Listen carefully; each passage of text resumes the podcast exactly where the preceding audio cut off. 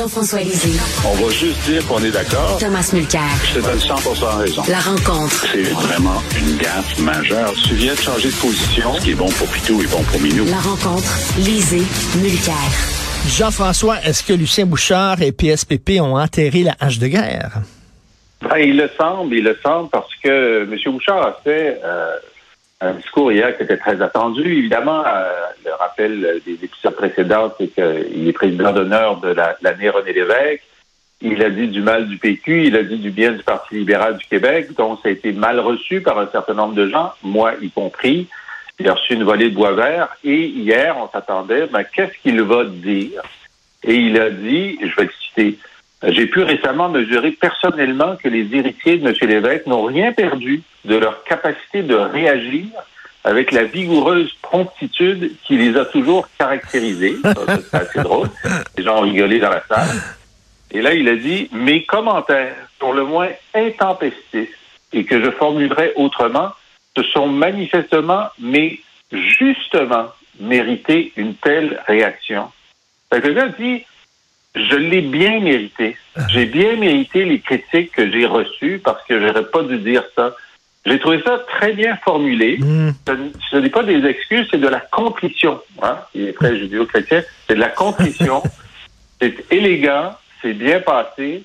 Et je pense, moi, je dis chapeau, M. Bouchard, pour la façon dont vous avez tourné ça. Son texte, pour le reste, sur René Lévesque, était très bon.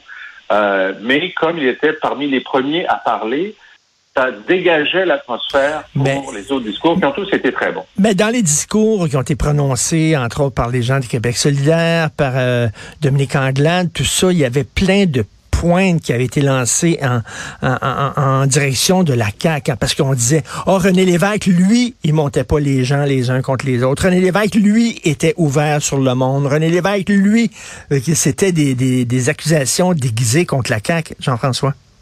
Il y en avait un petit peu, il y en avait un petit peu effectivement. Puis euh, bon, euh, Dominique Anglade pouvait parler du ministre libéral l'évêque qui avait fait la nationalisation de l'électricité et euh, cette idée d'ouverture de l'évêque. Évidemment, c'est toujours ce récit qui dit que l'évêque, lui, c'était le nationaliste ouvert, puis on oublie toujours de dire qu'il parlait des Rhodésiens de Montréal en parlant des anglophones, mmh. puis que pour lui, l'immigration, c'était la noyade. Hein, moi, je me souviens, un hmm. jour, je devais faire un, texte pour, euh, je sais pas quel anniversaire de l'élection des péquistes. Je m'étais fait sortir, quand j'étais conseiller de M. Bouchard, je pense, je m'étais fait sortir des textes de l'évêque de l'époque, 70-71, pour le citer. C'était pas citable. C'était, c'était surtout sur le capitalisme. il était extrêmement dur. Euh, euh, ben, évidemment, maintenant, avec le temps, on, on crée une image de l'évêque. Moi, je pense qu'il y, a toujours, il y a toujours eu raison. Mais euh, on essaie de, créer une image qui n'est pas euh, conforme à la et, et Tom, est-ce que tu es d'accord qu'on a mythifié euh, René Lévesque avec les années? Est-ce que Tom est là? Tom n'est pas là. Donc, on va continuer la conversation avec euh, Jean-François.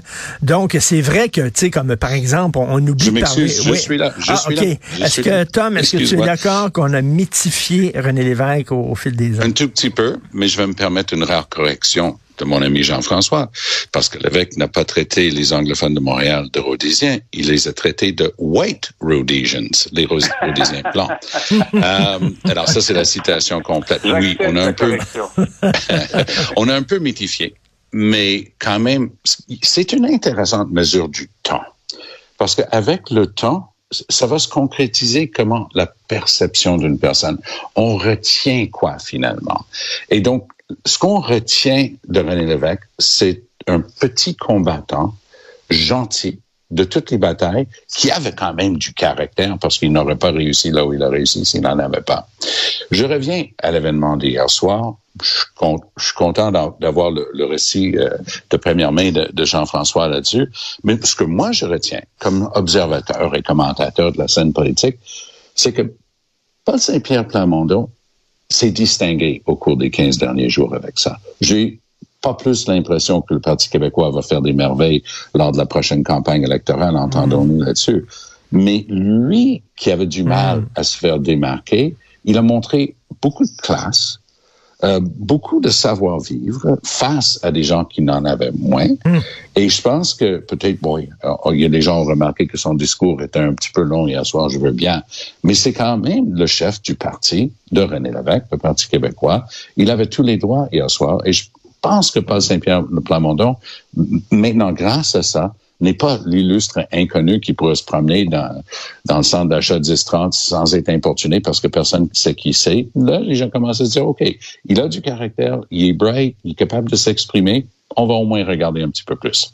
Et il fait ça avec euh, dignité, il faut le dire. Oui. Jean-François, Jean-François Dominique Anglade se fait tirer dessus à boulet rouge, tant dans le devoir par Michel David et Robert Dutrissac euh, dans le Journal de Montréal par Antoine Robitaille et José Legault.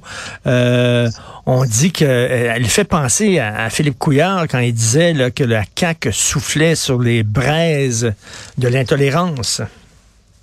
Oui, ben c'est ça le problème du repositionnement. Euh, quand on a essayé de, de, de, changer, euh, de changer de, d'orientation, puis qu'on revient sur les traces, euh, c'est la peinture qui colle à ses, à ses souliers. Tout simplement, elle a marché sur sa propre peinture.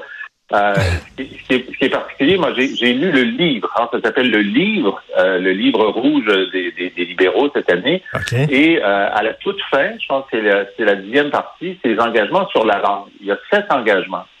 Les sept engagements, ce sont des reculs par rapport à la loi 96 actuelle. Bon, ben, c'est cohérent avec ce qu'ils ont dit. Ils ont voté contre, puis ils veulent enlever un certain nombre de choses. Mais où sont les 23 propositions positive pour la langue qui avait publié il y a un an et demi. Il n'y en a pas une seule qui se retrouve dans le livre, le, programme politique, le programme électoral euh, du Parti libéral. c'est pas facile de faire un virage à 180 degrés, mais tu peux y mettre un peu plus d'élégance. Puis là, la façon dont c'est écrit, c'est là de dire, ben, c'est un programme, c'est pas un programme pour le français, c'est un programme de défense des anglophones. D'habitude, tu hmm. mets les deux. Mais là, il y a juste une partie qui est passée aux poubelles au moment de la salle de montage. C'est un petit peu euh, gênant, je trouve. Euh, Tom, parlant de la langue, tu veux qu'on parle de cette lettre qui a été écrite par plusieurs entreprises de haute technologie qui demandent à François Legault de prévoir des exceptions à la loi 96 pour les aider? Ben, c'est en droit lien, Richard, avec un, document de, 150 pages environ, une bonne étude sérieuse euh, au, au, gouvernement du Québec qui dit attention, la loi 96 n'est pas très réaliste. On dit que la personne qui débarque ici est supposée d'avoir assez de français en dans de six mois pour pouvoir accéder aux services en français. Le gouvernement ne traiterait plus avec cette personne d'aucune manière en anglais, même si le service est disponible. J'ai dû envoyer une lettre dernièrement pour mes impôts. Euh, ils, ils, vont accepter mon chèque libellé en anglais au, au ministère du Revenu à Sainte-Foy. Je, suis convaincu. Et euh, et, et, ce qui se passe, c'est que avec, on, fait dans le commentaire une analyse tous les trois. Il y a une chose où j'essaie de garder toujours un, un pied sur le frein, c'est attribuer des motifs. Mais quand on lit ce document-là que le gouvernement avait en main, qui dit non, non, ça, ça, ça marche pas. C'est, c'est pas par des partisans politiques, là, c'est par des pros, des experts, des, des logs. Ils disent non, ça marche pas votre affaire. Et ils l'ont enterré. Et Rima El Khoury en, avait eu vent, elle en avait déjà parlé un peu, mais là, le document est sorti. Puis c'est pas bon pour, pour le gouvernement de la CAQ. Je suis pas sûr que ça va jouer beaucoup dans la campagne. Mais ces compagnies-là, il faut lire leurs lettres parce que c'est nuancé. si le premier réflexe, c'est de dire, oh, ils essaient de dire qu'on ne peut pas avoir le français. Non, non, non. C'est tout en nuance leur truc, disant, non, non, on est pour. Et on va offrir des cours. Puis on veut de l'aide du gouvernement. Puis on veut que nos employés qui viennent ici apprennent le français. Il faut hmm. comprendre par contre que ce sont des pigeons voyageurs. Ils se promènent à travers la planète, ce sont des hyper spécialistes dans des domaines architechniques et on les veut au Québec. Alors, au lieu de dire bienvenue au Québec, tape sa gueule. Bienvenue au Québec, on va vous aider à vous intégrer. Et ces compagnies-là disent, la dernière chose que je veux entendre d'un super spécialiste, c'est, je vais aller à votre bureau de Boston, ou et il y en a un qui dit même, la dernière chose que je souhaite, c'est d'être obligé d'ouvrir un bureau à Ottawa ou à Toronto parce que les gens refusent de venir au Québec. Aidez-nous à vous aider. Et c'est plutôt positif comme message, mais il faut encore, encore faut-il être prêt à l'entendre. Jean-François, est-ce que tu penses qu'ils vont faire des exceptions pour certaines entreprises, certains secteurs? Ben, c'est sûr que, tu sais, la loi 101, lorsqu'elle a été votée, il y avait un calendrier d'application qui s'étendait sur cinq ou six ans. Euh, là, cette idée que les immigrants vont avoir six mois euh, pour avoir des services en français euh, du gouvernement. Ça ne veut pas dire qu'il ça sera interdit de parler français dans leur, de parler anglais dans leur entreprise. Avoir des services, ça n'entrera pas en vigueur avant au moins 2023, donc il y a déjà un an. Puis c'est certain, bon, déjà sur l'accès aux services publics, le ministre Jolin Barrette a dit qu'il y aurait toutes sortes d'exceptions, puis des interprètes, puis tout ça. Mais est-ce que le, la période va être prolongée? Est-ce que moi je suis sûr que ça va arriver comme ça? Mais ce que j'aime beaucoup dans cette lettre, euh, c'est que les, les entreprises disent on est prêt à donner des cours dans nos entreprises, on est prêt à employer des, des, tuteurs, à faire toutes sortes de choses, ben, c'est ça que ça donne la pression. Mm. Quand tu mets de la pression, même si on peut penser qu'elle est déraisonnable, ben, si le résultat, c'est que les gens font des efforts considérables au sein de leurs entreprises pour franciser, ou disent à leur personne qui s'en vient de, de, de l'étranger, écoute, écoute, tu t'en viens ici dans six mois, prends tes six mois pour prendre des cours de français là où tu es. Il y en a partout dans le monde, on va te les payer. Euh, ça va augmenter la, la, la capacité de, de, de, des nouveaux arrivants, y compris les spécialistes, de parler la langue du lieu. Alors donc, l'effet net, au final, ça va être qu'il y a plus de gens qui vont apprendre le français. Euh, à cause de la pression qui est, qui est, exercée. Et là-dessus, c'est une bonne nouvelle. Merci à vous deux. Merci. On se reparle demain. Bonne journée. À très bientôt. Salut.